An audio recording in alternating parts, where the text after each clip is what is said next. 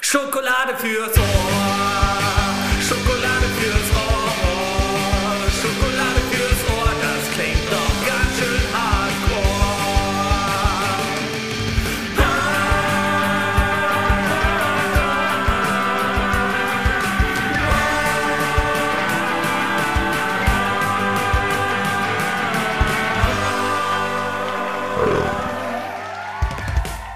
Ein neues Jahr, eine neue Folge Schokolade fürs Ohr.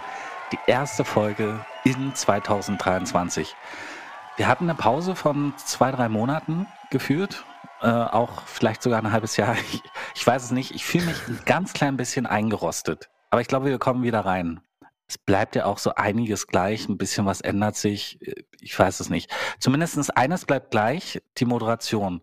Mein Name ist Patrick Steller und mit mir führt heute die liebreizende Laura Rumich durch die Folge. Hallo Laura. Hallo Patrick. Bist du auch etwas eingerostet?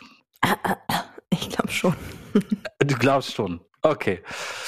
Eines ist auch gleich geblieben. Wir haben einen Gast zu äh, Gast. Er ist Teil unseres Nowpod-Circuits, aber wir haben uns leider noch nie live gesehen.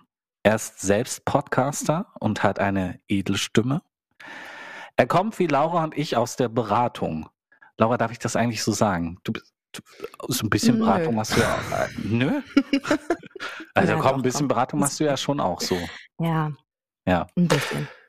Genau, also er kommt wie Laura und ich aus der schmutzigen Beratung, aber er ist spezialisiert auf Game Thinking, übersetzt spielerische Komplexitätsreduktion und dadurch auch quasi Gamification-Experte, sage ich jetzt mal so. Er war in den 2000ern Aufnahmeleiter beim Fernsehen und Regieassistent beim Film. Er hat sogar einen IMDb-Eintrag. Ich bin neidisch. Das war auch immer mein großer Traum. Und Laura ist, glaube ich, auch, ne? Du wolltest ja früher Schauspielerin werden, dann hättest du auch einen IMDb-Eintrag bekommen. Jetzt musst du aber auch erklären, was IMDb ist, oder? Weiß man das? Ich weiß das nicht, deswegen noch war der Neid gering, aber jetzt gleich werde ich wahrscheinlich platzen vor Neid. Na, das ist so eine, so ein, ähm, so ein Verzeichnis von ähm, Credits, die man beim Film sammeln kann. Also da steht der Internet Name Movie Database. Internet Movie Database.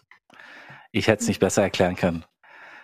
Hat sich gerade aus dem Off gemeldet, ne? Er ist Spieleentwickler, Moderator und Dozent für Game Design. Scrum kann er auch noch. Und es gibt tatsächlich immer noch mehr, was er macht, aber das würde jetzt den Rahmen sprengen. Wir verlinken deshalb seine Homepage in den Shownotes und dann könnt ihr euch selber aufschlauen. Ladies and Gentlemen, heute in unserer Mitte der sprichwörtliche Tausendsasser Christoph Brosius.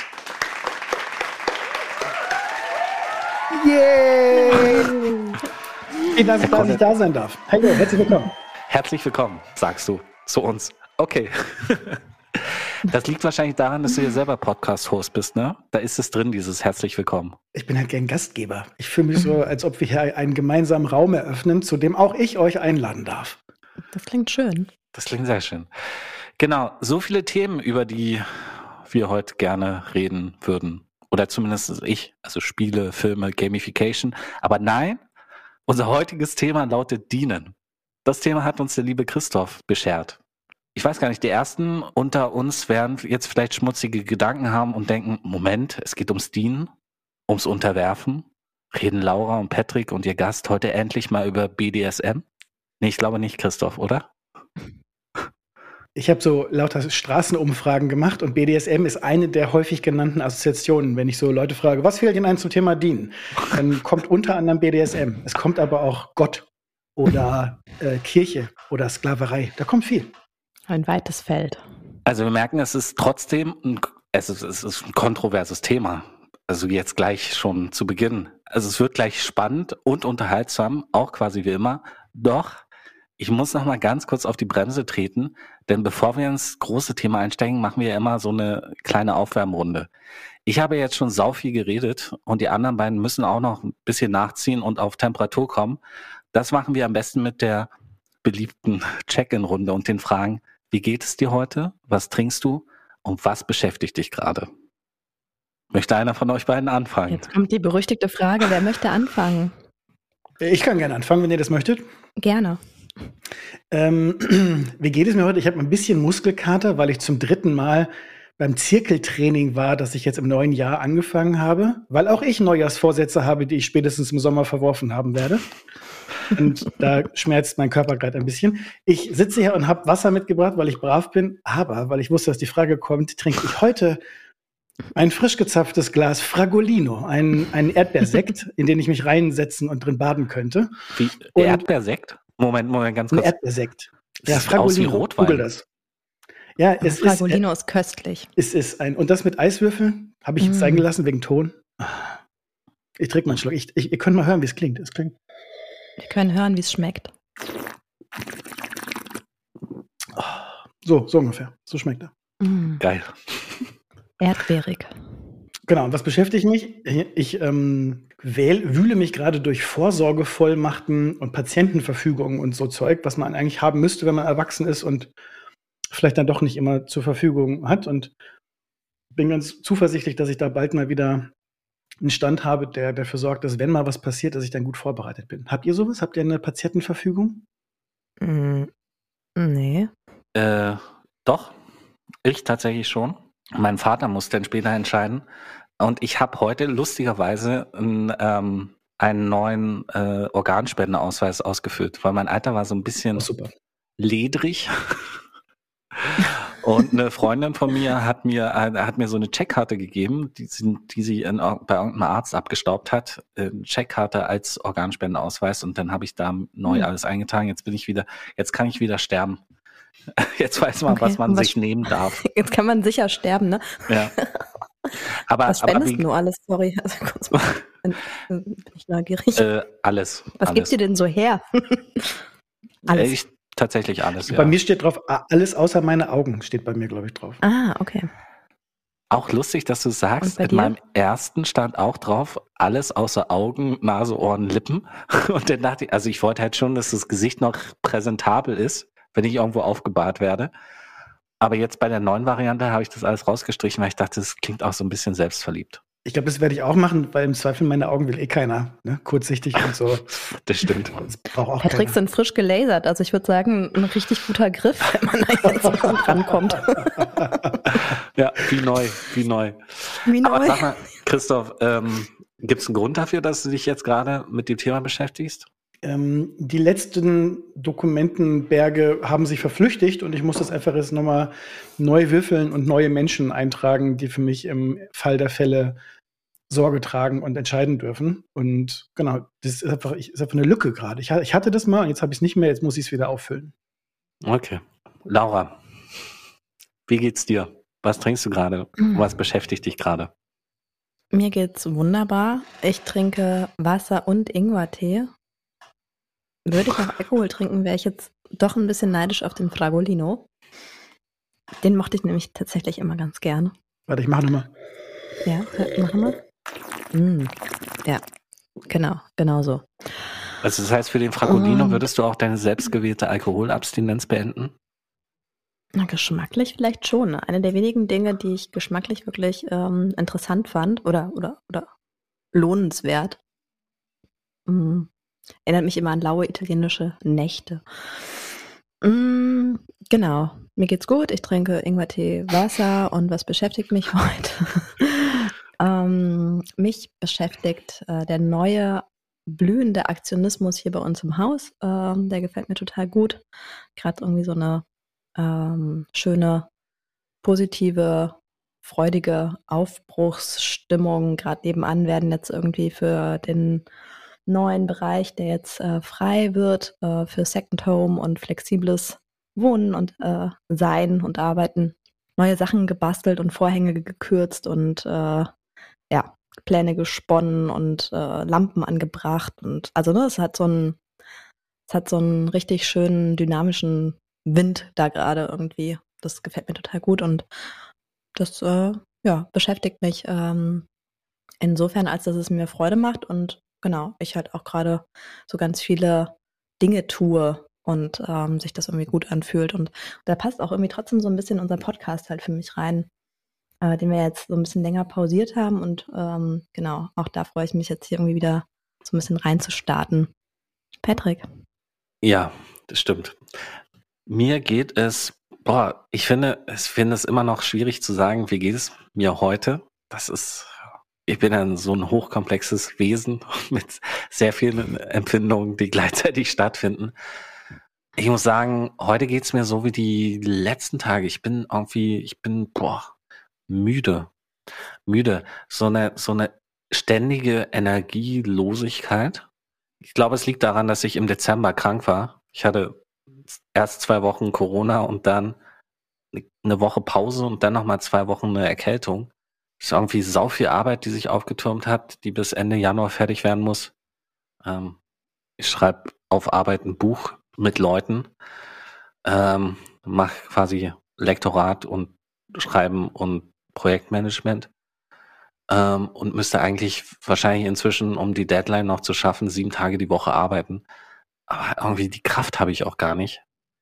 Oh, und ich habe rausgefunden, Laura kennt es, ich schnarche ja sehr viel. Ähm, ich habe inzwischen rausgefunden beim äh, durch so Tests beim HNO-Arzt, da wurde mein Schlaf getrackt, dass ich, ähm, dass ich sehr viele Atemaussetzer in der Nacht habe. Hm. Kenne ich. Und das sorgt dafür, dass mein Schlaf nicht erholsam ist. Und dann lässt sich natürlich auch erklären, warum ich platt bin.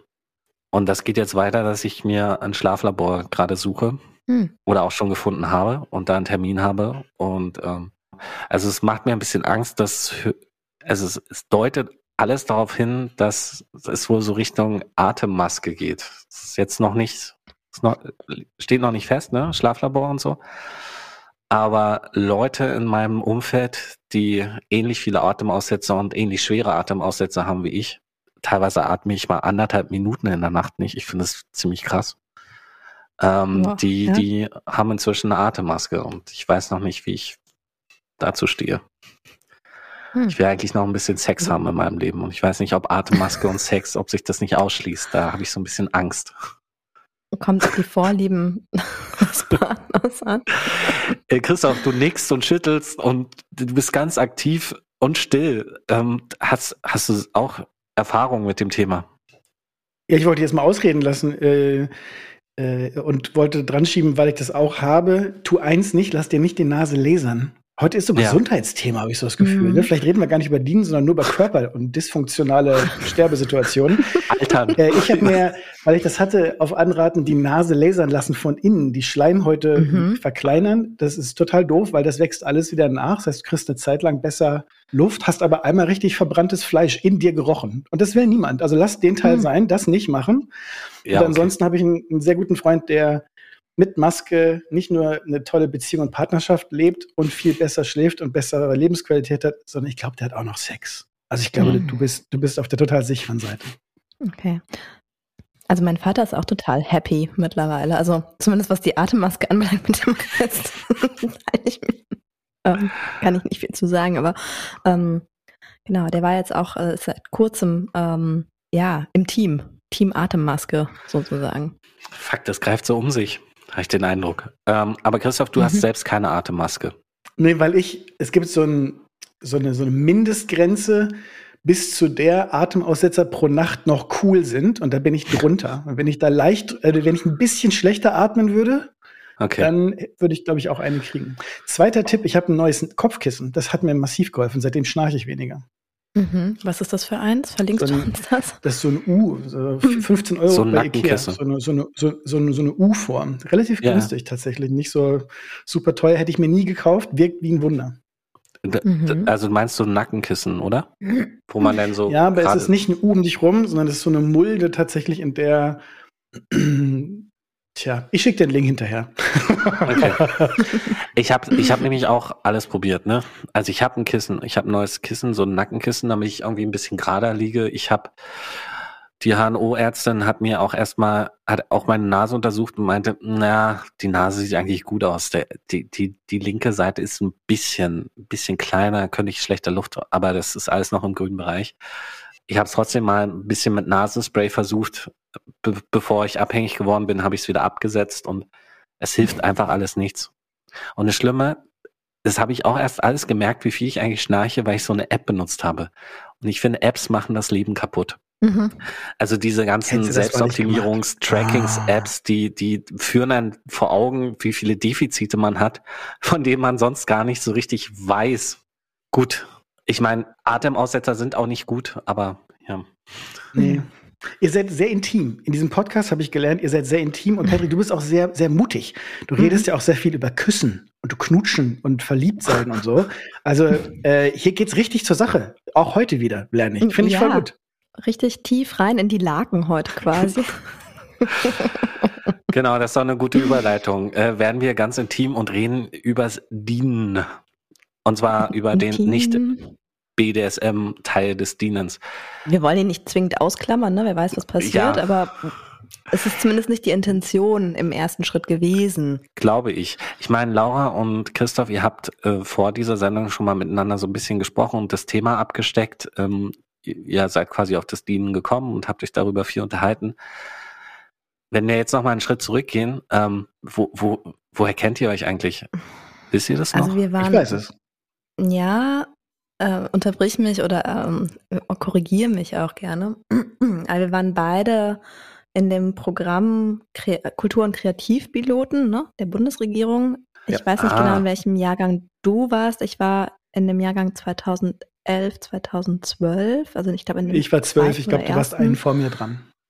Mhm. Und ähm, der Kontakt ist entstanden durch den Michael, ne? Äh, Glaube ich. Äh, den Michael Bleeks. Ähm, genau, der war zumindest zu meiner Zeit, wahrscheinlich auch zu deiner Zeit, und ich weiß nicht, wie der Stand jetzt ist, eben einer der begleitenden Coaches in dem Programm. Und äh, genau, ich hatte mit Michael auch relativ lange weiter irgendwie noch so Kontakt und habe das immer sehr genossen und gewertschätzt, auch so den Austausch mit ihm. Und ich weiß gar nicht, in welchem Zusammenhang er irgendwann gesagt hat, du solltest auf jeden Fall mal mit dem Christoph sprechen. Irgendwie so. Ähm, ich weiß gar nicht mehr so ganz. Und dann haben wir meines Erachtens 2018 uns tatsächlich dann auch in Köln mal getroffen. Sechs ähm, Jahre später und? quasi. Hat ganz schön lang gedauert. Six years nee, nee, later. er hat mir das nicht 2011 empfohlen, sondern ich war Ach so. weiterhin mit ihm im Kontakt. Und dann, ich glaube, er hat mir dann 2018, als ich ihm hier auch von ne, Beringhausen und den ganzen, auch sonst so Zukunftsplänen irgendwie unter anderem erzählt habe, aber auch so ein, über die Themen spielerische und, und ähm, Markenentwicklung und äh, be bewegliche Marken und Identitäten im Unternehmensbereich, tralala, ähm, hat er gesagt, ah Mensch, da, da wäre der Christoph, das wäre, glaube ich, mal spannend, wenn ihr euch irgendwie austauscht. Und dann hatten wir, glaube ich, ähm, ja, dann haben wir uns immer getroffen und äh, hatten einen super netten Nachmittag äh, irgendwie in Köln in einem Café. Und dann haben wir uns auch nie wieder gesehen. Nur digital. genau. nur- Genau, nur Christoph. digital. Warum warst du noch nicht in Beringhausen? Genau. Ich, Warum es, es ist immer nicht so ganz auf meinem Reiseweg. Ich habe äh, bis letztes Jahr, mh, das ist jetzt eigentlich der sträfliche Teil, mehrfach im Jahr immer für, für die Lehre äh, Tage in Köln verbracht und ich habe es nicht ein einziges Mal Mhm. geschafft, bei euch vorbeizukommen. Mhm. Ja, ja, ja. Ja, genau. Wo, wo ist denn deine Homebase sonst? Ich bin ähm, äh, im Mai jetzt gerade umgezogen. Ich habe zwei. Das ist meine neue Lebensthese. Was passiert, wenn man an zwei Orten lebt? Ich äh, habe ein Bein in Berlin behalten Aha. ähm, und bin da ungefähr die Hälfte des Monats und die andere Hälfte bin ich in meiner alten Heimat in, im Schaumburger Land. Ich bin eigentlich Ostwestfale und sitze und spreche mit euch jetzt hier gerade aus Obernkirchen. Das ist zwischen Hannover und Bielefeld so ungefähr in der Mitte. Bückeburg, Rinteln, Stadthagen. Mhm. Bückeburg sagt mir was, aber auch nur, weil ich Ärzte-Fan bin und in irgendeinem Lied äh, besingen die mal kurz Bückeburg. Wir können es ruhig niedersächsische Provinz nennen. Da kann ich mit leben. Das ist schon okay. Ich habe ja in Hannover studiert, ähm, also so, ja, Und sitzt in Berlin. und sitze in Berlin. Das, Und wenn du öfter nach Beringhausen kämest, hättest du auch dein zweites Bein stabiler im Bergischen Land. okay, aber dann, dann verstehe ich jetzt, wie das alles zu, zu Rande kam. Und Christoph, dein Thema, womit du dich jetzt seit einiger Zeit beschäftigst, ist das Dienen. Du hast sogar einen Podcast dazu. Aber die Frage ist, wa warum ist Dienen dein Thema? Ich glaube, ähm, ich habe bei dem Kraut- und Rübenleben, das ich führe, irgendwie immer mal den roten Faden gesucht. Und das habe ich nicht nur einmal gemacht, sondern mehrfach.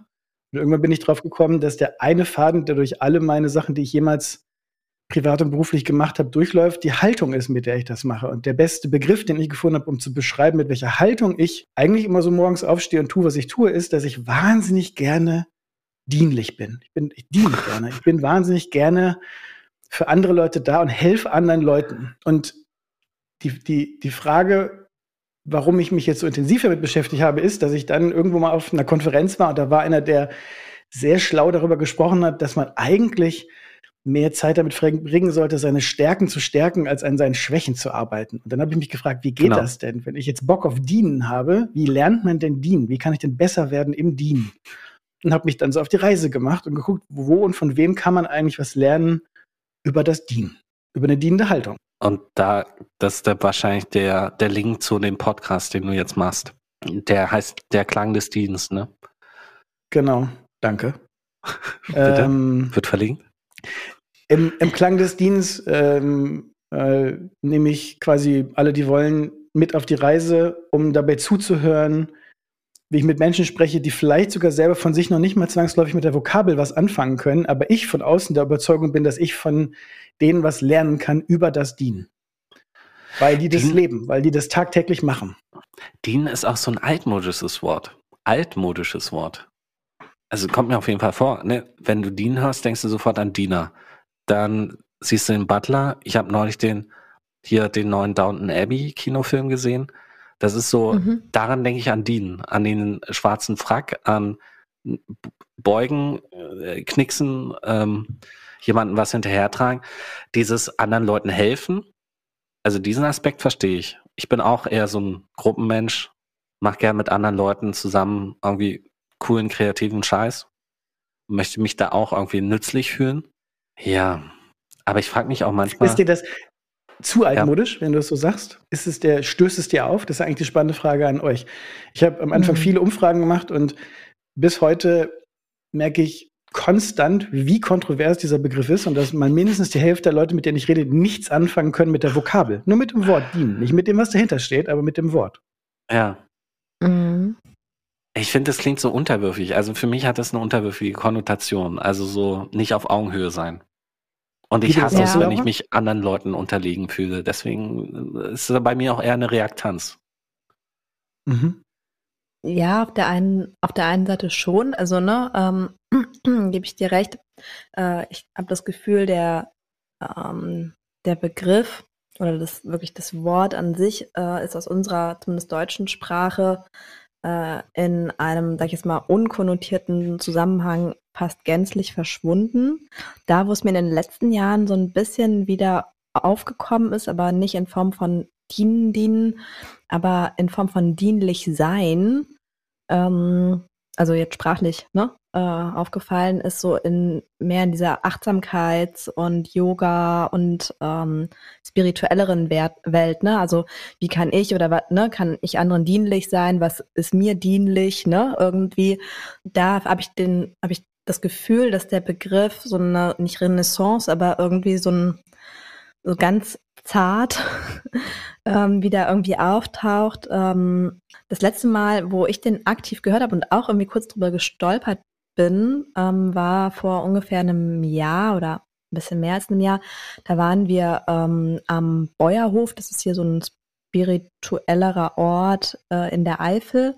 Ähm, tatsächlich irgendwie von demjenigen, der sich so ein bisschen auch als Hüter dieses Platzes, ähm, auch so ein bisschen schamanisch irgendwie versteht und der halt mit über 80 halt Nachfolger gesucht hat. Und da waren wir halt kurz im Gespräch. Und da hat er sehr klar formuliert, die Menschen, die jetzt ähm, sozusagen da vielleicht das Ruder übernehmen sollten, ähm, da wäre es ihm wichtig, dass die halt dem Ort dienen. Und ähm, ich fand es total, also es ist mir so hängen geblieben, weil es so für mich so ungewöhnlich äh, von der, also wirklich von, von der Formulierung war. Ne? Ähm, aber mir hat es äh, gut gefallen. Aber ich habe ich hab direkt so aufgemerkt, ne, was mir zumindest das Gefühl gibt, dass es ein eher seltener benutztes Wort aktuell in unserer Umgangssprache ist. Und wenn dann halt eben, so wie du es gesagt hast, Patrick, ne, ähm, tatsächlich eher negativ oder wertend irgendwie eher konnotiert, ne, so zwischen Herr und Diener oder ne, irgendwie so, wo dann halt so ein direkt so ein Macht, Machtgefälle irgendwie impliziert ist. Ja. Das hat natürlich auch historische Gründe mit. Ne? Also bis heute nutzt die Bundeswehr das. Wir dienen Deutschland. Also auch der, der Mhm. Claim ist bis Mhm. heute prominent und bei vielen, ich wohne hier um die Ecke von einer großen Kaserne. Bis heute ist das auch für viele Leute ähm, sofort die Assoziation zu, zu Soldaten, zu Krieg, zu Auseinandersetzungen, zu unfreiwilliger Teilnahme an Konfliktsituationen. Ne?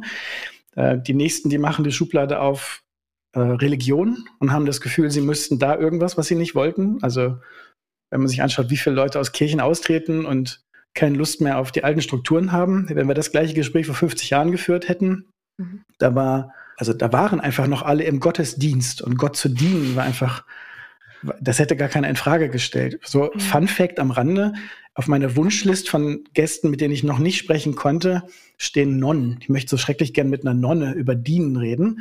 Und ich habe bisher so ungefähr, oder wir, ich mache das ja gar nicht alleine, äh, wir haben so bisher so ungefähr zehn Absagen bekommen von Nonnen, die alle gesagt haben, nee, wir mhm. möchten lieber nicht über Dienen reden. Und dann haben wir gefragt, warum mhm. denn nicht? Und die meistgenannte Antwort war, weil der Begriff Dienen in der, in der Kirche verbrannt ist. Dass die das Gefühl haben, mhm. wir wollen eigentlich da öffentlich gar nicht so sehr das in den Fokus stellen. Finde ich, also äh, mit wem soll ich denn über Dienen reden, wenn nicht mit Gläubigen und mit, mit Menschen, die sich dem Dienst Gottes mit Haut und Haar ne, einverleibt mhm. haben und untergestellt haben. Und selbst die haben ein Problem mit der Vokabel. Finde ich interessant. Ja, sehr interessant. Haben die auch ausgeführt, warum der Begriff verbrannt ist?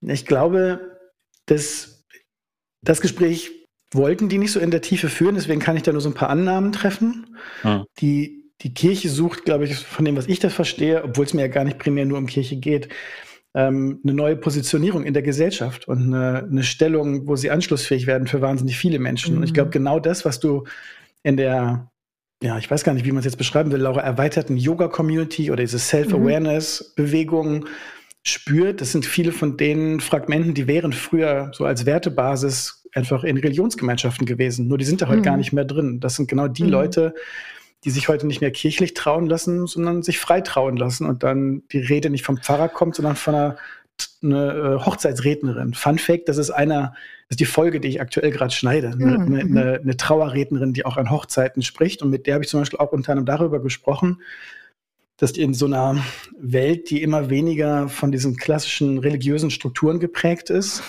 neue Muster entstehen und neue, neue Beziehungen entstehen. Und ich glaube, da, das weiß die Kirche, das wissen die Menschen, die in der Kirche aktiv sind und die würden gerne eher neue Worte benutzen als alte, die an alte mhm. Strukturen erinnern und an Messdiener und an, mhm. an Messdiener-Skandale und an Missbrauchsskandale und all die Sachen, die dann da so plötzlich so als mhm. Klammer aufgehen. Das heißt, wir reden jetzt hier in erster Linie über die katholische Kirche und nicht über die evangelische. Weil ich habe schon eher den ich, Eindruck, dass die evangelische schon eher ein bisschen nahbarer ist und irgendwie mehr so unterm Volk oder Teil des Volkes. Ich shifte gerade. Ich shifte gerade. Ich fange gerade an, mehr mit evangelischen Kollegen und Kolleginnen zu sprechen. Ah, okay. Vielleicht ist die Einstiegshürde da geringer. genau. Vielleicht findest du, ne, gibt es bei den Evangelien auch Non? Ich weiß es nicht. Ne? Ich bin ja unglaublich in der DDR groß geworden. Mein ganzer Background ist DDR und da war die Kirche nicht so groß. Deswegen gibt es evangelische Nonnen oder sind es nur katholische? Also ich war gerade in einem evangelischen Kloster und da gab es zumindest Brüder. Ob die auch, ob die auch Schwestern haben, das weiß ich nicht. Hm. Ah, okay. Aber da, wo Brüder sind, können Schwestern oft nicht weit sein, oder? Wahrscheinlich. ja, aber wenn, dann sind die auch immer, sind die auch immer getrennt. Ne? Ähm, Frauen dürfen ja so wenig in, ja, in der Kirche. Ja. In, in Glaubensgemeinschaften. Dienen dürfen sie vielleicht, ja, das stimmt. Dienen, dienen dürfen die Frauen vielleicht. Ja, aber was hast du, was, äh, wenn ich jetzt mal, ich habe nachgeguckt, äh, fünf Folgen veröffentlicht. Den Podcast mhm. gibt's jetzt seit, seit Herbst 2022. Äh, mhm. Hast du denn schon mehr übers Dienen wirklich gelernt? Also auch Total. Aspekte, die du noch nicht vorher bedacht hast, oder?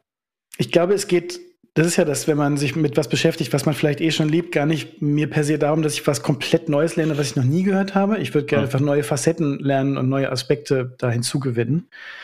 Ähm, diese aktuelle erste Staffel, die man jetzt gerade hören kann, die, hm, die folgt so einem Metathema und dieses Metathema ist die, die dienende Führung. Servant Leadership im, im amerikanischen Original. Mhm. Und in, in dieser ähm, in dieser Ansicht, wie eigentlich Führungskräfte sich verhalten sollten, werden von dem Autor ähm, Robert Greenleaf heißt er, so ein paar Verhaltensweisen beschrieben. Und in jeder Folge suche ich mir Menschen, die so eine Verhaltensweise eigentlich tagtäglich leben. Und jetzt mal ah. so ein ah. Beispiel.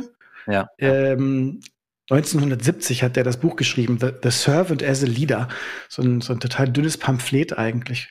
Kann man jetzt Ja. im Podcast nicht hören. Das ist aber eigentlich echt nur so ein, so er ein Artikel gerade in die. Kamera hoch. Hm, Es ist ein Heftchen. Ein, Ein Heftchen. ähm, und da, damit hat alles angefangen bei dem Mann. Und der hat Hm. quasi nach einem Arbeitsleben bei AT&T als Managementberater sich gedacht, dieses ganze Ding mit der Chef muss sichtbar sein von oben und für alle ganz prominent da sein und ein, ein Vortanzen. Was wäre denn, wenn wir das mal umdrehen und sagen, die beste Führungskraft ist vielleicht die, die im Hintergrund dient, also die man gar nicht wahrnimmt. Also vielleicht bist du dann richtig gut, wenn man gar nicht mehr merkt, dass du da bist und du lässt dein Team vorne stehen, vorne glänzen, weil die machen ja eigentlich auch die eigentliche Arbeit. Und ein Menschen, von dem ich etwas lernen konnte, darüber, wie man aus dem Hintergrund dient, war zum Beispiel ein Background-Musiker, der seit 30 Jahren im Hintergrund entweder auf CD-Produktionen von Prominenten oder auf Bühnen, wenn die auf Tour gehen, Teil vom Ensemble ist, Teil, Teil der Mannschaft ist, aber nicht zwangsläufig kennt jemand seinen Namen, weil er jetzt nämlich erst nach 30 Jahren Arbeit als Musiker zum allerersten Mal eine eigene CD aufgenommen hat, wo auch mal sein Name draufsteht. Und das ist tatsächlich Ich- spannend. Ich finde es lustig, dass du CD sagst, weil wer nimmt heutzutage noch eine CD auf? Eigentlich Er, ja nur ein digitales Album. Ja, ähm, man kann ihn nicht streamen. Man kann ihn nicht streamen. Okay, Nein, er, er möchte das nicht. Nein. krass, krasser Typ. Krasser, ist wirklich ein krasser Typ. Ja, Andere, ja. andere Zeit. Und ich glaube, ähm, sich nicht in den Vordergrund zu spielen, weil das war ja deine Frage, was habe ich da gelernt, Mhm. sondern eher andere glänzen zu lassen und dafür zu sorgen, dass, dass andere ihren Job gut machen können. Du hast vorhin gesagt, ich ne, bin unter anderem Scrum Master und habe das auch lange unterrichtet. So agiles Projektmanagement, gleiche, gleiche Chose. Also das heißt, wenn ich versuche, Leute selber in Wirkung zu setzen und sich selbst organisiert gut arbeiten zu lassen, dann, dann, dann brauchst mich nicht vorne als, als Vortänzer oder jemand, der da irgendwie was vorgibt oder Ansagen macht. Ich muss nur die Rahmenbedingungen schaffen dafür und das kann ich auch ganz still und leise aus dem Hintergrund. Und da konnte der plötzlich richtig krasse Beispiele und Auskunft drüber geben, wie sich das aus seiner Perspektive anfühlt. Und davon lerne ich dann was, von seinen Geschichten Mhm. und von seiner Perspektive. Ähm, Zwei Kollegen von mir, die haben jetzt seit über einem Jahr oder anderthalb Jahren ein ähm, Workshop-Format oder sagen wir ein Ausbildungsformat, was so berufsbegleitend für ein halbes Jahr läuft. Dieses Ausbildungsformat heißt New Leadership, neue Führungskultur. Und da kommt, glaube ich, auch dieser Robert Greenleaf drin vor. Ich finde es interessant, dass kluge Gedanken irgendwie immer und immer wieder hochgespült werden. Also so 1970ern hätte man schon dienen können als Führungskraft. Und jetzt gibt's wieder die nächste Welle, die mir ja eigentlich auch nur anzeigt, dass es in den letzten 50 Jahren nicht so oft gemacht wurde. Was super spannend ist, zu gucken, warum und woran es Mhm. liegt. Und ich glaube tatsächlich, ein Teil davon ist sprachlich, weil Greenleaf Mhm. selber war Quaker, das heißt, die kommen selber alle aus einer Religionsrichtung. Das ist Mhm. bis heute so, wenn du da unterwegs bist, die, die das bis heute propagieren, auch unter der begrifflichen Klammer des Dienen, dienende Führung, die haben alle äh, einen christlichen Bezug. Also das, Mhm. ähm, da, das ist schwer, da jemanden zu finden, der das sehr abgeklärt und ohne den Bezug ähm, in die Welt trägt. Wobei ich, also auch das gleiche im Deutschen auch, ich habe es da irgendwo hinter mir auf dem Tisch liegen, es gibt ein, zwei Werke, die in Deutsch geschrieben wurden, alles Christen. Also es ist interessant. Warum, warum Mhm. brauchst zwangsläufig diesen Bezug? Weil die Wahrheiten, die dahinter stehen, die, die funktionieren auch wahnsinnig gut ohne Kirche. Ne? Und ich bin bei dir, das ist alles überhaupt nicht neu. Du kannst sehr viele Jahrzehnte, ich würde sogar sagen Jahrtausende in die Vergangenheit gehen und du findest in der Weltgeschichte überall Menschen, die dadurch herausgestochen sind und bis heute in Erinnerung sind, weil die andere über sich gestellt haben, weil die eher einen fürs Team genommen haben, weil die eher dafür gesorgt haben, dass andere ihr Potenzial entfalten und das ihr primärer Fokus war.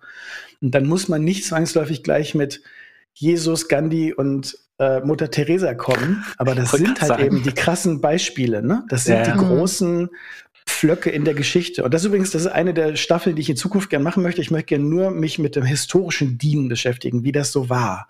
Wie Mhm. war, wie, wie war das so früher? Wie wurde das früher anders wahrgenommen? Welche Figuren gab es da? Und ähm, die Wahrheit, die da so hintersteht, wie wir uns verhalten sollten, die ist, glaube ich, auch deswegen total evergreen-mäßig neu zu beleben, weil am Ende geht es eigentlich immer nur um Liebe. Mhm. dienen in dieser devoten Perspektive, in dieser demütigen Perspektive, wie du das am Anfang auch beschrieben hast, Patrick, so dieses von unten hochgucken, das, das ist, glaube ich, gar nicht der eigentliche Kern von dem, was da gemeint ist, sondern was da gemeint ist, ist eine Form von Liebe, eine Form von eigennützigem mh, hm, Zutun und Wohlsein anderen Menschen gegenüber.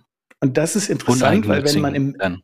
uneigennützig, weil wenn man im Management-Kontext solche Worte wie Liebe dann anfängt zu benutzen, Mhm. dann drehen die alle durch. Dann rasten drehen komplett klar. durch. Ich habe das mal versucht, im Corporate-Kontext Leuten als ähm, interne Werte oder auch Prinzipien, wie ich das eher nenne, äh, das Prinzip Liebe, ähm, weil ich das rausgespürt habe, zum Beispiel ne, tatsächlich in dem einen oder anderen Team, das mal einfach so, ähm, ja, irgendwie einfach mal so zu betiteln, die rasten aus.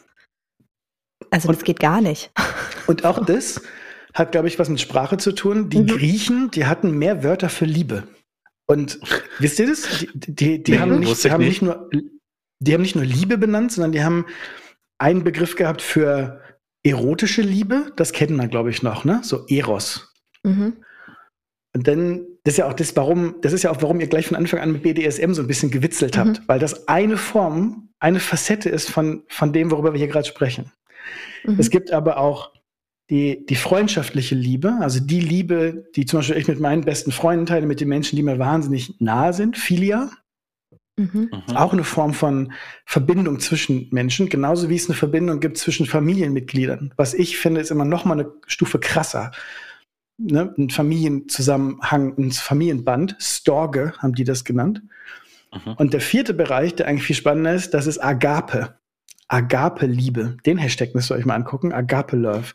Und Agape ist der Ausdruck von Liebe, der sich manifestiert im Tun, im Handeln, im Dienst, im, im, im Tätigwerden für andere, für die Gemeinschaft. Mhm. Und diesen, diese, diese Differenzierung und diesen Begriff, den haben wir verloren. Da sind wir, da sind wir irgendwie dann vorbeigeschrebbelt. Und gleichzeitig sind wir aber heute in so einer Zeit, wo Und wir merken, es geht irgendwie nicht mehr ohne. Ey. Das ist irgendwie blöd. Wie sollen wir denn klarkommen bei schwindenden Rohstoffen, bei einer überalternden Gesellschaft, bei einer Energiewende, die nicht gelingt, bei, bei so vielen Herausforderungen, die wir jetzt Individuen nicht mehr hinkriegen? Wir müssen aufeinander achten. Wir müssen wieder mehr miteinander was machen. Und dafür brauchst du Worte, glaube ich, wieder. So Agape-Liebe. um darüber zu sprechen, ne? um so einen geteilten Bedeutungsraum auch wieder zu Ja. schaffen, weil so spürt man vielleicht was, aber es lässt sich halt wahnsinnig schwer teilen und auch nicht verbreiten im, ähm, ne? Oder mehren, ne? Irgendwie, Aber- wenn man nicht darüber sprechen kann. Darf ich jetzt mal des Teufels Advokaten spielen? Leute, die dienen, werden oft von, weil wir auch in der Unterzahl sind, werden oft von anderen Menschen ausgenutzt. Ich mache mir manchmal Sorgen, ob wir uns da nicht selber in die Tasche lügen. Wenn wir sagen, es braucht mehr Liebe, es braucht mehr aufeinander zugehen, es braucht mehr, mehr Miteinander. Ich ähm, habe selber keine Kids. Das müsste, ich glaube, Patrick, du auch nicht, ne? Oder? Nee. Hast du Kinder? Nee. Nee. Das wäre wahrscheinlich jetzt eher eine Frage für, für Laura, aber eine, eine meiner äh, Grundüberzeugungen ist, dass eine Position von, von Autorität, das ist ja der Gegenbegriff von Macht. Also, dass ich eben nicht irgendwie äh, mich da drüber stelle und sage, ähm, ich, ich, ich bin entweder einfach nur körperlich stärker, habe hab Gewalt oder ähm, habe den, das, das, das Gesetz auf meinem Rücken, sondern ich habe Autorität. Dass Autorität meistens dadurch ent, ähm, entsteht, was unter anderem gute Eltern machen.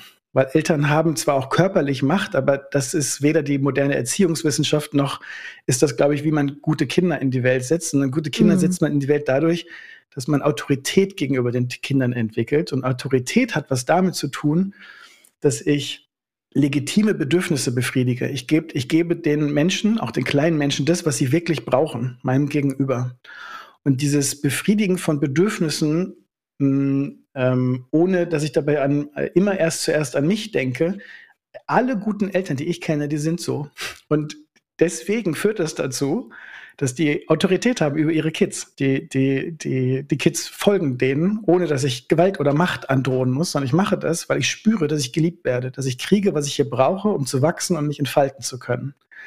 Und ich bin der ganz festen Überzeugung, dass ähm, du recht hast, dass, dass, dass, dass man das ausnützen könnte, wenn man das wollte, wenn Leute einem so entgegentreten. Mhm. Kinder machen das nicht. Also die, vielleicht die meisten zumindest nicht, Ausnahmen bestätigen die Regel, aber ich glaube, die meisten haben in uns eigentlich alle Anlagen angelegt, dass wir spüren, wenn Leute es gut mit uns meinen und die uns helfen, in unser volles Potenzial zu, zu kommen. Und wenn das der Fall ist, dann gibt es gar keinen Grund, dass ich, dass, dass ich das ausnutze, sondern vielleicht sogar eher, und das hat Greenleaf 1970 auch beschrieben, selber dadurch so inspiriert werde, dass ich das für andere auch tue. Und das ist zumindest der Teil, an den ich glaube, wirklich glaube, dass ähm, wenn niemand anfängt, sich so zu verhalten, wie sollen denn andere dann inspiriert mhm. werden, sich ebenfalls so zu verhalten? Und wenn alle Angst davor haben, ähm, äh, übervorteilt zu werden durch andere, weil sie was fürs Team machen, weil sie was für andere machen, dann ist das ungefähr, wenn wir das jetzt extrapoliert weiterdenken, die Gesellschaft, in der wir jetzt sind, nur schlimmer. Also dann wird das halt immer, immer härter. Und deswegen ähm, kommst du aus diesem Dilemma, glaube ich, nur raus, wenn du dich da bewusst für entscheidest, so leben zu wollen und so, so sein zu wollen. Und das, um den Bogen zu schließen, ist das Spannende bei den Menschen, die ich treffe, die haben alle für sich Entscheidungen getroffen dass die bestimmte Berufe ausüben, dass die auf eine bestimmte Art leben wollen, dass die bestimmte Tätigkeiten machen wollen und die wiederum mit einer bestimmten Tätigkeit, mit einer, mit einer bestimmten Haltung ähm, durchführen und ganz häufig dabei über die Grenze hinausgehen von dem, was sie machen müssten und in das hineingehen, mhm. was richtig ist zu tun, was wichtig ist zu tun, was gut ist für andere. Und dann, glaube ich, spielt es gar nicht so eine große Rolle, dass da ab und zu mal einer kommt und das ausnutzt. Also zum Beispiel eine Folge, die jetzt gerade draußen ist, ein Schuhmacher, ist ein Berliner Schuhmacher, der Richard, Berliner Schuhmacherei. Und das Hauptding, worüber der redet, ist, dass er es nicht sein lassen kann, Schuhe zu reparieren, die es nicht mehr wert sind, repariert zu werden. Und das Reparieren von Schuhen selber auch viel anstrengender und schwieriger ist, als einen neuen Schuh zu machen. Deswegen schicken die ganzen Schuhmacher auch die Reparatur von Maßschuhen auch immer alle zu ihm. Da habe ich gar keinen Bock drauf. Aber das Reparieren, obwohl es anstrengend und schwieriger ist, ist leider nicht so gut bezahlt. Und noch viel schlimmer, Leute kommen ständig mit Billigschuhen, stellen die da hin und sagen, mach mal heile, ist mein Lieblingsschuh. Und er, wenn er kaufmännisch denken würde, rational, ökonomisch, klar und aufgeklärt, dann müsste er eigentlich sagen, kostet 300 Euro diesen Schuh, der vielleicht mal nur 100 Euro gekostet hat, zu reparieren. Und das macht er aber nicht, sondern er investiert so viel Liebe, dass die Leute, wenn sie die Schuhe abholen, vielleicht nicht mal richtig wussten, wie viel er da reingesteckt hat an Zeit und Energie, aber die spüren das. Und ich glaube, es gibt keine krassere Kundenbindungsmaßnahme und kein krasseres Empfehlungsmarketing, als wenn ich dir was erhalten habe, was dir so nah ans Herz gewachsen ist. Ja, und ich, also ich würde da auch einsteigen, bei den Schuhen kann ich nicht viel sagen, aber ich finde es ähm, ein super schönes Bild ähm, im, im Dienlichsein und halt vor allen Dingen auch mit Liebe und Hingabe etwas tun ähm, manchmal vielleicht auch über den Punkt hinaus, ob es in unserer sehr ökonomisierten Weltsicht, die, ähm, die noch sehr präsent ist, ähm, vermeintlich lukrativ oder sinnvoll zu sein hat, äh, finde ich, äh, finde ich äh, schön. Und ähm, ich bin da auch ganz, ganz bei dir und würde auch äh, auf den Teufelsanwalt nicht hören, der den Patrick gerade gespielt oder gemimt hat und auch sagen, dass ich glaube, ähm, dass wir gut daran tun, auch über die paar Momente, wo man vielleicht wirklich übervorteilt oder, nee, wie sagt man dann? Benachteiligt, mhm. besser, ähm, scheinbar benachteiligt ist, darüber hinweg zu sehen und nicht irgendwie in dieser Spirale von, ja, letztendlich auch so sich weiter abzuspalten von den anderen und ähm, ne, sein Ding zu machen und eben äh, zu, zu schauen, dass ich eben nicht, vielleicht nicht eine extra Meile gehe, vielleicht nicht irgendwie ähm, dienlich sein mag, sondern irgendwie äh, das Gefühl habe, so dass das ist nicht zu meinem Vorteil, ne, das hilft jetzt nur dem anderen, ähm, dass wir damit tatsächlich irgendwie weiter eine Gesellschaft kreieren, die nicht mehr lebens, lebenswert ist irgendwie äh, perspektivisch. Und ich glaube, allein dafür lohnt sich das. Und äh, du hast eben den Mutteraspekt in mir angesprochen. Das ist halt genau das, ähm, was mir in der Basis das Wichtigste ist. Ja, ne, scheiß auf Erziehungsratgeber oder sonstiges.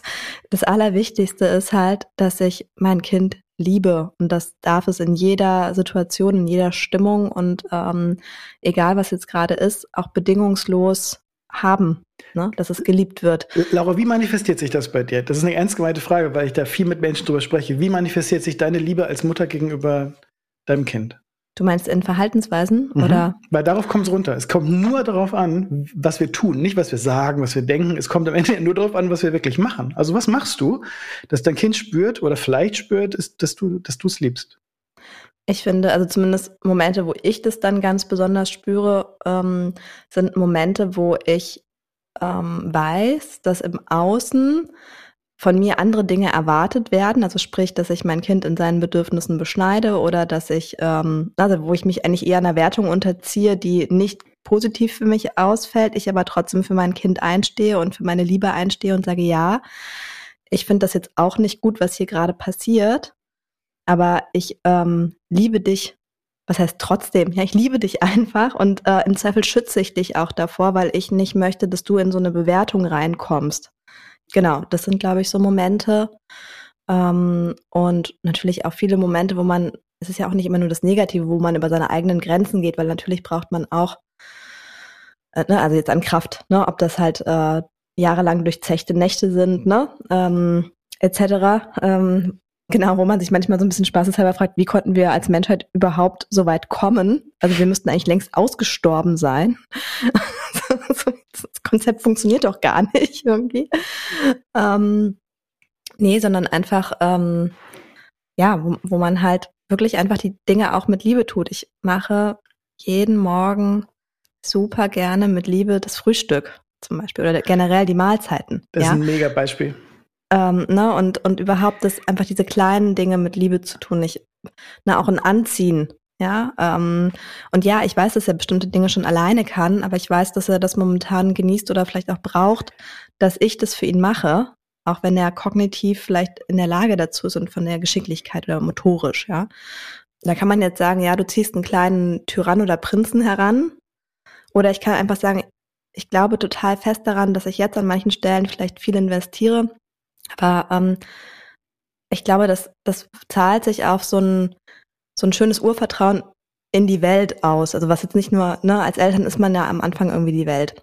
Und ich glaube, ich kann da am besten anführen, was mein Vater mal gesagt hat, und das hat mich extrem beeindruckt, als äh, unser Sohn ungefähr ein Jahr alt war, ähm, habe ich zu meinem Vater mal gesagt, boah Mensch, danke. äh, jetzt kann ich überhaupt erst, glaube ich, annähernd mir vorstellen, was ihr in mich investiert habt, die letzten 34 Jahre zu dem Zeitpunkt ungefähr. Ähm, und dann hat mein Vater gesagt, äh, du brauchst mir gar nicht danken. Und er hat das gar nicht so gesagt von mir, ja, dank mir nicht, passt schon, sondern er hat gesagt, du brauchst mir gar nicht danken. Denn jetzt hast du die Gelegenheit, das alles, was ich in dich an Liebe und ähm, an Zeit und an Hingabe und an Energie reingesteckt habe, hast du jetzt die Möglichkeit, ähm, das einfach weiterzugeben, ähm, weil du davon, weil du, du bist nicht satt, also nicht übersättigt, aber du, du bist gut aufgefüllt, ne, du bist gut, äh, gut gesättigt irgendwie äh, und du kannst es jetzt ähm, in die nächste Generation geben und darüber hinaus vielleicht auch noch in dein Umfeld, ja, also in andere Menschen, weil ich dich so gut genährt habe, kannst du andere nähren. Wenn das Glas leer ist oder ne, äh, dann kannst du es nicht weitergeben. Und das ist halt was, was für mich irgendwie so irgendwie nochmal so ein ganz klarer Moment war, wo ich gesagt habe, ja, das sagt genau das, was ich so fühle. Ne? So ich habe möchte klar meinen Sohn in erster Linie, aber auch gar nicht, auch darüber hinaus, die Menschen in meinem Umfeld. Warum sollte ich denn haushalten mit meiner Liebe? Die ist ja nicht erschöpft. Aber ist das nicht spannend? Ich will nur so einen Mini-Transfer wagen, weil ich könnte äh, an allen Stecken, die du gesagt hast, jetzt so Pflöcke einschlagen, weil das alles spannend ist. Aber ich hatte, ich habe eine Frau bei mir um die Ecke auf so einem Straßeninterview gefragt und die hat gesagt, ja, dienen, das ist doch sowas wie meinen Kindern dienen, Gedanke eins. Und Gedanke zwei war, ja, oder dem Staat dienen. Jetzt stell dir nur mal vor, Leute würden mit der Haltung, die du gerade gegenüber deiner, innerhalb deiner Familie, deinem, deiner eigenen Familie, deinen Kindern gegenüber besprochen hast, du würdest mit der Haltung Bürgerin sein. Mhm. Rastet mein Kopf aus, wenn ich mir das auch nur ansatzweise vorstelle. Wir würden mit der gleichen Haltung ähm, in die Gemeinschaft, in die große Gemeinschaft investieren. Finde ich, fände ich super. Mhm. Naja, so ein bisschen was gibt's, so, so ein bisschen, wenn, wenn in, in Ländern, wo Diktatoren herrschen, ähm, da gibt's ja auch immer einen Haufen überzeugte Leute. Also ich glaube schon, dass es ein paar Nordkoreaner gibt, die äh, dem Staat so viel Liebe entgegenbringen, wie sie ähm, wie andere Leute ihren Kindern. Ich will jetzt hier nicht die ganze Zeit immer die miese Peter spielen. Denn am Ende, klar, das habe ich jetzt auch, das habe ich mir jetzt auch so gedacht, nachdem ich euch zugehört habe, kommt es immer nur darauf an, wie man sich selbst fühlt. Also ob man selber Mhm. wirklich geben möchte oder nicht. Der Vergleich mit anderen bringt immer nichts, ne? Wenn man so sagt, so, ey, bloß weil alle anderen scheiße sind, will ich jetzt nicht gut sein, das macht ja auch was mit einem selber, ne? Aber weil du es gerade gesagt hast, vielleicht können wir ja statt irgendwo nach Nordkorea zu gehen, einfach kurz hier bleiben. Freunde von mir waren in Berlin bei der letzten großen Wahl. Ich glaube, sie waren aber nicht schuld. Das will ich nur noch mal sagen. Die waren nicht schuld, wie das da gelaufen ist. Aber sie waren dabei, Wahlhelfer. Oh, Und ähm, dann habe ich mich gefragt, okay, das, also da wäre ich jetzt nicht drauf gekommen. Einfach Mhm. mal zu sagen, das könnte ja auch einfach mal eine Form von Liebe von mir gegenüber, ein Dienst von mir an dem Staat sein, an der Gemeinschaft, an der Gesellschaft sein, in der ich lebe, in dem ich so Funktionen ehrenamtlich ausübe, ohne dass ich etwas dafür Mhm. haben muss, damit die Gemeinschaft weiterhin funktioniert.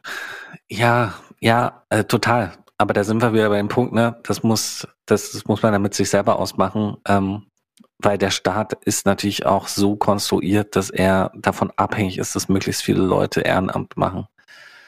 Äh, irgendwie bin ich doch heute ein bisschen pessimistischer drauf.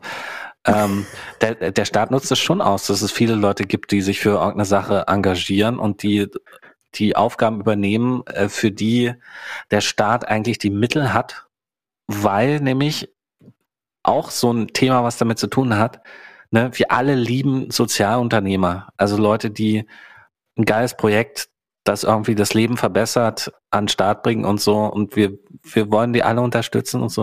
Aber im Endeffekt sind es immer Leute, die total ausbrennen für ihre äh, Sache, die sich auch teilweise nicht selber gut schützen können und so. Egal, aber auf jeden Fall, die brennen dafür aus und das sind alles Dinge, die diese Leute machen, die eigentlich, die für die Geld da wäre, ähm, die der Staat übernehmen könnte, aber der Staat beschließt lieber, als Geld irgendwo anders hin zu pumpen. Und das regt mich auf. Ah. Ihr wollt so einen roten Faden und ich merke, ich zerschneide euren roten Faden und hier. nee. Nee, tust du gar nicht. Ich, ich finde es auch total okay, daran zu eskalieren. Genauso wie ich es okay finde, also da will ich jetzt nicht unfair sein, ne? aber ich finde es total okay, dass ich mich daran erinnere, dass ich als Kind nicht immer happy war, wenn ich eine bestimmte Markenklamotte nicht bekommen habe, obwohl meine Eltern das Geld hatten, mir diese Markenklamotten zu kaufen. Und dann wäre das ja. so, aber ihr habt doch die Ressourcen, ihr habt doch die Mittel dafür, mir zu geben, was ich brauche. Und die Wahrheit ist aber, vielleicht habe ich das gar nicht gebraucht, vielleicht habe ich was anderes gebraucht. Und die Diskussion, die ich viel lieber führen würde in Bezug auf Ressourcen, ist, ob eigentlich die Systeme, über die wir reden, Familie, Arbeit, mh, Vereine, Häuser, Wohngemeinschaften. Ich habe ein Jahr lang Krankenhäuser, ich habe ein Jahr lang in einem Mehrgenerationenhaus gewohnt in Bremen. Die Systeme, Aha. in denen wir leben, ob die jeweils immer eigentlich ähm, die, die, die wirklich legitimen Bedürfnisse befriedigen, um, denen um die es eigentlich wirklich geht, mhm. die die Leute eigentlich wirklich brauchen. Und dann kann man sich so Maslow angucken, Bedürfnispyramide. Und ich glaube, es erklärt sich dann relativ schnell, dass wir nicht nur Sicherheitsbedürfnisse haben und Grundbedürfnisse, um warm und ernährt zu sein, sondern wir wollen sozialen Anschluss. Und damit das aber geht, braucht es, und da höre ich dich so aus dieser, aus diesem, aus diesem Punkt her reden. Und das ist, das ist vollkommen richtig. Ich brauche dafür Vertrauen. Und das gilt für jede Beziehung. Also ich würde Lauras Nachwuchs unterstellen, dass, dass dieses Kind in Vertrauen aufwächst. Ich kann darauf vertrauen, meine Mama ist morgen auch immer noch da. Und wenn ich schreie, kommt meine Mutter. Und wenn ich ein Problem habe, dann ist jemand da. Und das brauche ich aber auch in meiner Familie im erweiterten Sinne. Ich muss Freunde und Verwandte haben, auf die ich mich verlassen kann, wenn ich in Not bin. Das hätte ich gerne auch beim Staat, dass ich weiß, wenn ich, wenn ich die Kacke am Dampfen habe, dann muss ich mich darauf verlassen. Das hätte ich aber auch gerne bei meinem Vorgesetzten, dass ich mich darauf verlassen kann, wenn ich Probleme habe, dann ist er für mich da. Und weil wir, glaube ich, diese Werte- und Haltungsdiskussion noch nicht klar, laut und lang genug führen, oder lange nicht mehr geführt haben, weil wir zu wenig alle in der Kirche sitzen. Das ist eine meiner Thesen. Irgendwie früher haben wir so Wertesysteme eingetrichtert bekommen mit der Gießkanne und keiner hat sie hinterfragt. Jetzt gehen okay. wir da alle nicht mehr hin. Jetzt brauchen wir irgendwie das, jetzt müssen wir das selber machen. Jetzt müssen wir da selber Hand anlegen. Und jetzt ähm, hängen wir da so in so einer Dauerschleife von, wir haben ganz viel Zweifel, weil wir ganz viel Vertrauen verloren haben. Und dieses mhm. Vertrauen kann eigentlich nur dadurch wieder entstehen, wenn Leute einmal anfangen, in Vorleistung zu gehen. Und Das verstehe ich, dass du, aber ich bin selber, ich habe meine eigenen Frustmomente. Deswegen finde ich das nicht, dass, dass, du, dass du einen roten Faden durchschneidest, sondern du sprichst eigentlich nur aus, wo du, wo du, wo du den Rand voll hast und wo du denkst, da bin ich enttäuscht worden. Da habe ich, da habe ich keine guten Erfahrungen mitgemacht. Weil wenn du das nicht hättest, dann würdest du ja vielleicht nicht so argumentieren. Das ist schlimm. Du bist so verständnisvoll. Ach, Aber du das- kon- das ist ist eine, war das hier der lau- nee. kontroverse Podcast? Nee, wo nee, wir so ein nee, bisschen nee. uns anschreien wollten und so? Nee, gar, Nee, nee, überhaupt nicht, überhaupt nicht, überhaupt nicht. Ich bin ganz, ganz mellow. Nee, aber Laura, Laura hat diese Fähigkeit auch, ne? Ich, ich schimpfe ein bisschen übers Leben und dann sagt sie ein paar, zwei, drei kluge Sätze oder so wie du jetzt gerade, Christoph. Und dann fühle ich mich wieder ein ganz klein bisschen dumm. So ein bisschen so, nicht dumm, sondern wieder irgendwie mm, mm, nicht so reif und weise, wie ich gern sein möchte. Weil ich mich dann doch hab von äh, destruktiven Gefühlen hab überrumpeln lassen. Weil das ist natürlich ein realer Frust, der da gerade.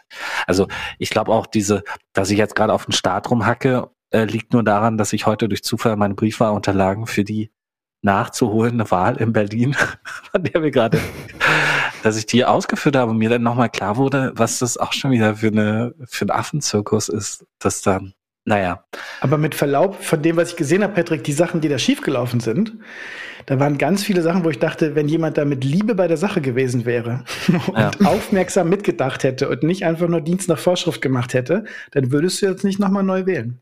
ja, ja, das stimmt. Und das finde ich so krass. Ich kenne so viele Bereiche in meinem Leben, wo ich immer denke, wer, wer hat sich das denn ausgedacht? Warum ist das denn so Ja. hohl? Wer, Ja, wer lässt das denn zu? Und ich komme immer wieder an die gleiche Stelle. Da waren Leute am Werke, die haben es nicht mit Liebe gemacht. Die waren nicht dabei, weil sie wirklich mit, mit Herz bei der Sache waren, sondern die haben bestenfalls Dienst nach Vorschrift gemacht. Und das muss doch anders sein. Wir müssen doch eigentlich irgendwo in so einer, oder? Das, wir müssen doch in so einer Welt leben, in so einer Gemeinschaft leben, wo alle Bock auf den Kram haben, den sie machen. Das ist zumindest mein Idealismus.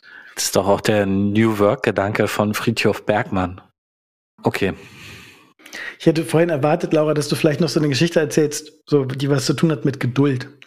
Weil Mhm. ganz viele Erinnerungen, die ich an meiner Familie habe und wenn ich mit Leuten spreche, die haben was, oder auch wenn ich beobachte, wie Eltern mit Kindern sind, dann, dann bewundere ich immer, mit welcher unfassbaren Geduld so Sachen ertragen werden, die eigentlich menschlich und persönlich und charakterlich und olfaktorisch und haptisch und überhaupt geschmacklich eigentlich gar nicht zu ertragen sind. Aber aus Liebe zu diesem anderen Menschen erträgst du das. Das ist kein Problem.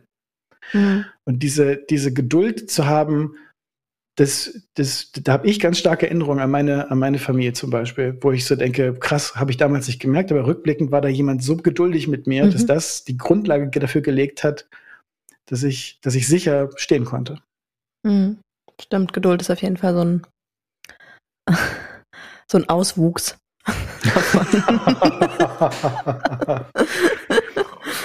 Und es trägt sich ja von Generation zu Generation. Ich habe letztens auch zu meinem Vater gesagt, als unser Sohn so ein bestimmtes Buch angeschleppt hat, ich weiß nicht, wie viele tausende Male ich das angeschaut habe. Und dann hat er mich so milde angelächelt, während er das Buch aufklappte, um uns mit unserem Sohn anzuschauen.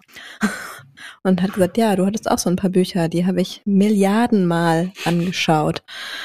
Und das ist einem nicht klar, ne? Also das kriegt man nicht mit als Kind. Ähm, ja. Und ich kennt ihr solche Chefs, die so ungeduldig sind, so, so Leute, die die, die die Pimpernellen kriegen oder auch Teammitglieder, wenn man die fünfmal das gleiche gefragt hat, dann denkst du, Mhm. ja, oder du wärst einfach noch mal eine Spur geduldiger mit mir und du, du hast Nachsicht mit mir. Tut mir echt leid, aber das ist gerade mein Thema. Da habe ich gerade ein Problem mit. Kannst du das gerade ertragen oder kannst du es nicht ertragen? Kannst du das jetzt gerade mit aushalten oder nicht? Kannst du mich stützen oder eben nicht? Und das hört Mhm. halt überhaupt nicht auf. Diese, diese, die, genau diese ganzen Muster. Eigentlich sagt man auch in der Literatur, alles Wichtige hat man eigentlich im Kindergarten gelernt. Danach verle verlernen wir das alles wieder, was wir bräuchten für ein gesundes Zusammen- und Miteinanderleben. Und das ist eigentlich der Kern. Darum geht's eigentlich.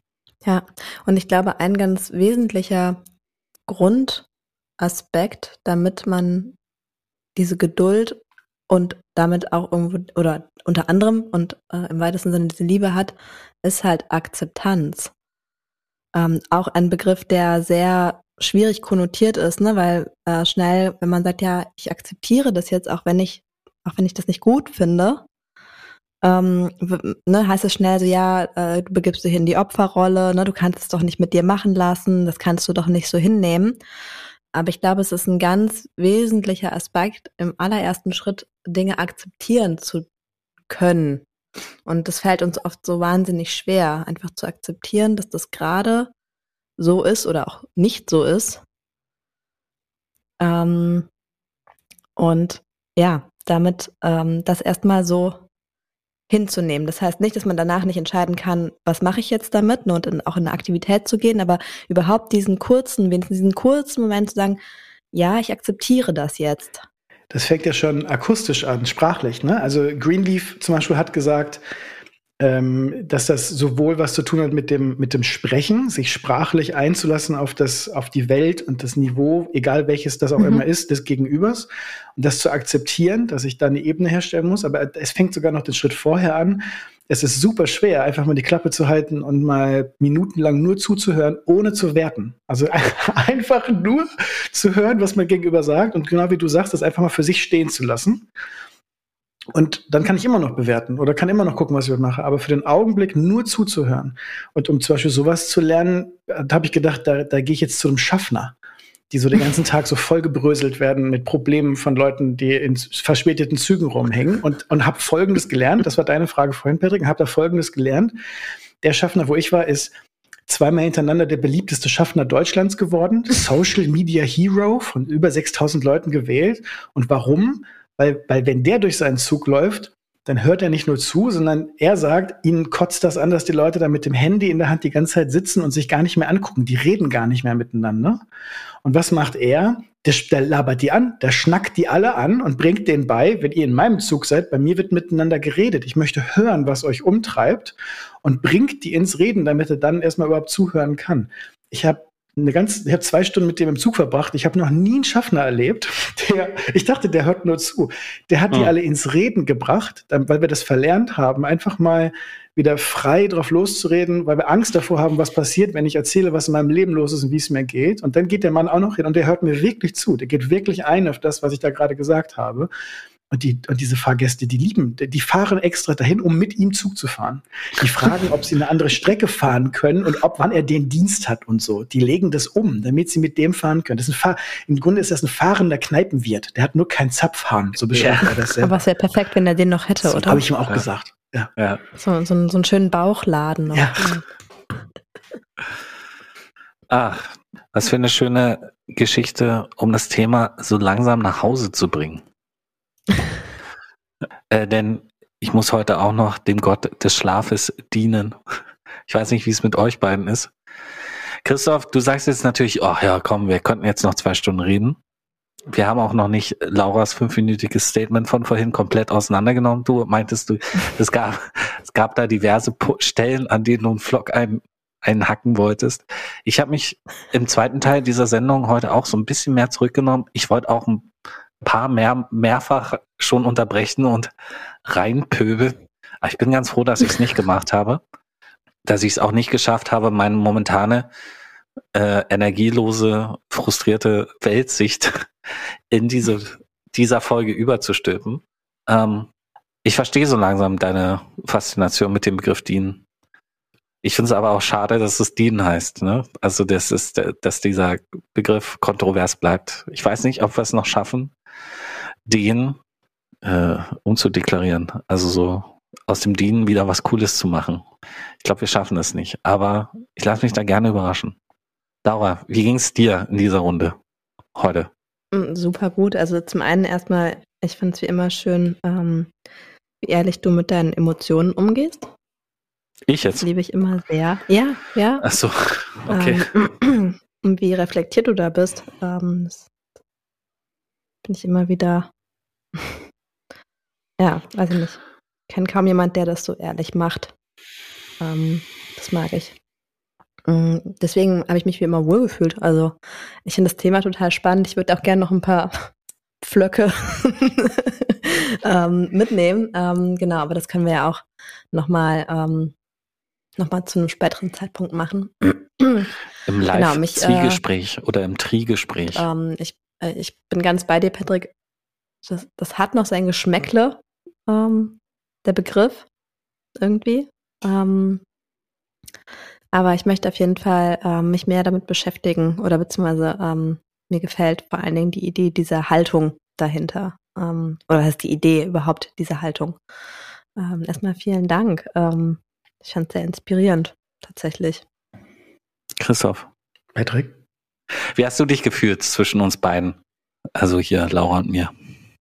Es ist ein bisschen wie eine Soap, die man ganz oft geguckt hat und dann ist man plötzlich mittendrin und darf mit dabei sein.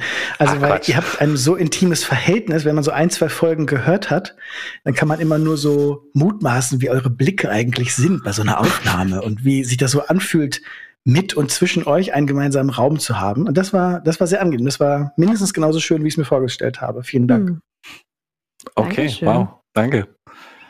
Das finde ich interessant, Raum, äh, den, den Raumbegriff, weil wir ja fast immer so weit auseinander sitzen, 680 Kilometer oder so, ne, Beringhausen, Berlin, das ist ja ganz schön anstrengend, den Raum aufrechtzuerhalten.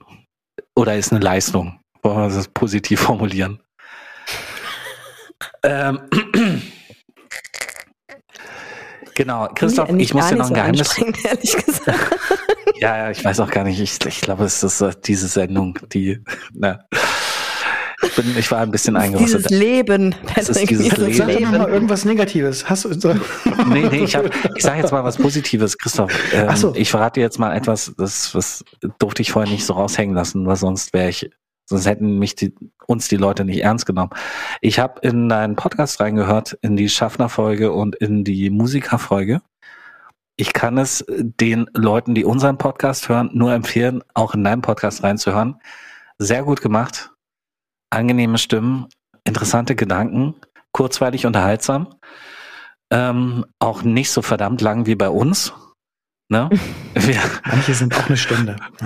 Manche sind auch eine Stunde, aber zumindest der Musiker und der äh, Schuhmacher Da hast du ja die beiden kurzen rausgesucht. Well done. sind die, sind die in kurzen scheinbar. Äh, und ich dachte, ach Mensch, angenehm, äh, ne, 35, 36 Minuten kann man mal so Mhm. nebenbei weg snacken.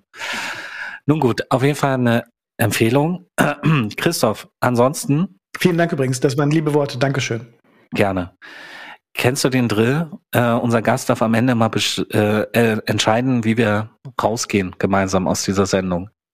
Du hast Folgendes zur Auswahl. Möchtest du gemeinsam mit Laura, vor allen Dingen Laura und mir ein Lied singen, spontan gedichtet, über das Thema der heutigen Sendung?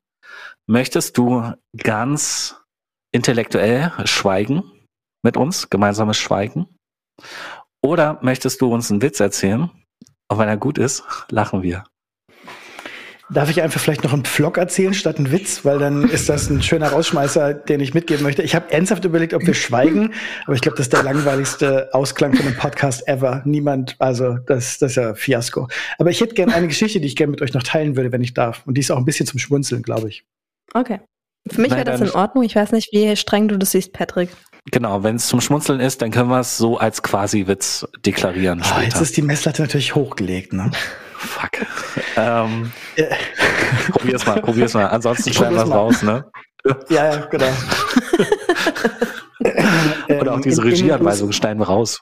Kein Problem. Ähm, wenn man sich nicht nur den tollen Podcast anhören möchte und bei euch weiter dabei bleiben will, dann wäre eine andere Dinge, eine Empfehlung, die man sich angucken könnte, eine Bewegung in den USA, die nennt sich Random Acts of Kindness. RAK, Mhm. Random Acts of Kindness. Bin ein mega Fan davon. Aha. Und der Begründer der Bewegung, der hat in ein, zwei wahnsinnig schlauen Büchern, die er dazu geschrieben hat, unter anderem folgende Geschichte erzählt, dass diese zufälligen Akte von Nächstenliebe, die, um die es ihm geht, weil das die Welt am Ende des Tages wirklich besser macht. Nächstenliebe ist auch ein schöneres Wort für viele Menschen tatsächlich oder Selbstlosigkeit als, Mhm. als dienen. Die Mutter, die jeden Morgen ähm, die Schulbrote schmiert. Und da muss ich eben so dran denken beim Essen machen, weil das Mhm. ähm, nämlich ähm, Liebe geht durch den Magen. Das macht total Sinn. Und seine Geschichte war aber nicht nur eine wie in meiner Familie, dass bis zu meinem Abitur meine Mutter mir jeden Morgen das gleiche Graubrot mit Mettwurst Schulbrot gemacht hat. jeden Tag bis zum Abitur und ich esse das heute noch gerne. Ich habe den Geschmuck von, von Geschmack, den Geschmuck, den Geschmack von diesem Graubrot heute noch, heute noch auf der Zunge. Sondern Mettwurst er ist ja auch lecker. Mettwurst ist, ey, oh, Reinhard Sommerwurst, der Knüller.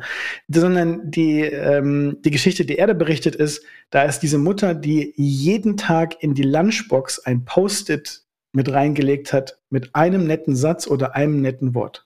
Und das Mhm. war manchmal nur ein Ich liebe dich, manchmal ist ein Ich glaube an dich, manchmal ist irgendwie das eine Erinnerung an, an irgendwas Positives. Jeden Tag nicht nur das Brot zu schmieren, sondern jeden Tag diesen einen Post-it damit reinzulegen. Und ich kann nicht aufhören, Menschen diese Geschichte zu erzählen, weil stellt euch nur vor, jeden, ihr würdet, wir würden alle in unserem Leben irgendwas Kleines finden, random act of kindness, was wir einfach nur nicht manchmal machen, sondern jeden Tag machen.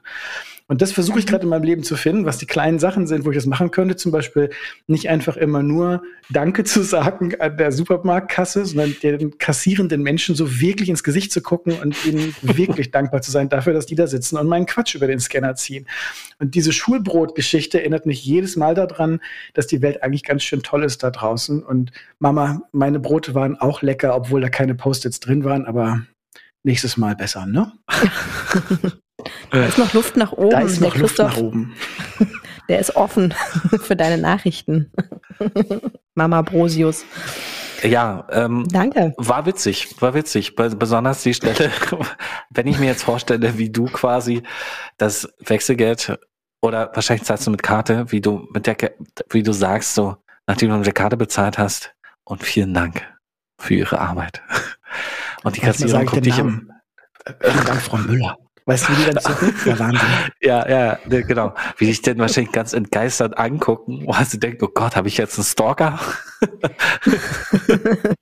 ne, das ist ganz schlimm, ne? Es gibt so bestimmte Sachen, die, die eigentlich total nett und, und selbstverständlich sein müssen und die aber so ungewohnt sind, dass man gleich wieder was Schlimmes vermutet. Ah, Christoph, Laura, es war mir ein Fest. Ähm, vielen Dank für die gemeinsame Zeit. Ich hatte eine Menge Spaß und Laura, auf Wiedersehen. Auf Wiederhören. Auf Wiedersehen. Bis, bis zum nächsten Mal. Christoph, ja, danke auf fürs Wiedersehen. Ich Dabeisein. nehme das sehr wörtlich. Ja. Vielen Dank euch beiden, alles Gute. Dankeschön. Weiter so. Mach's gut, ihr Lieben. We- Weiter so. Bis Ich stelle es mir gerade als. Post-it vor. Schokolade fürs Ohr, Schokolade fürs Ohr, Schokolade fürs Ohr, das klingt doch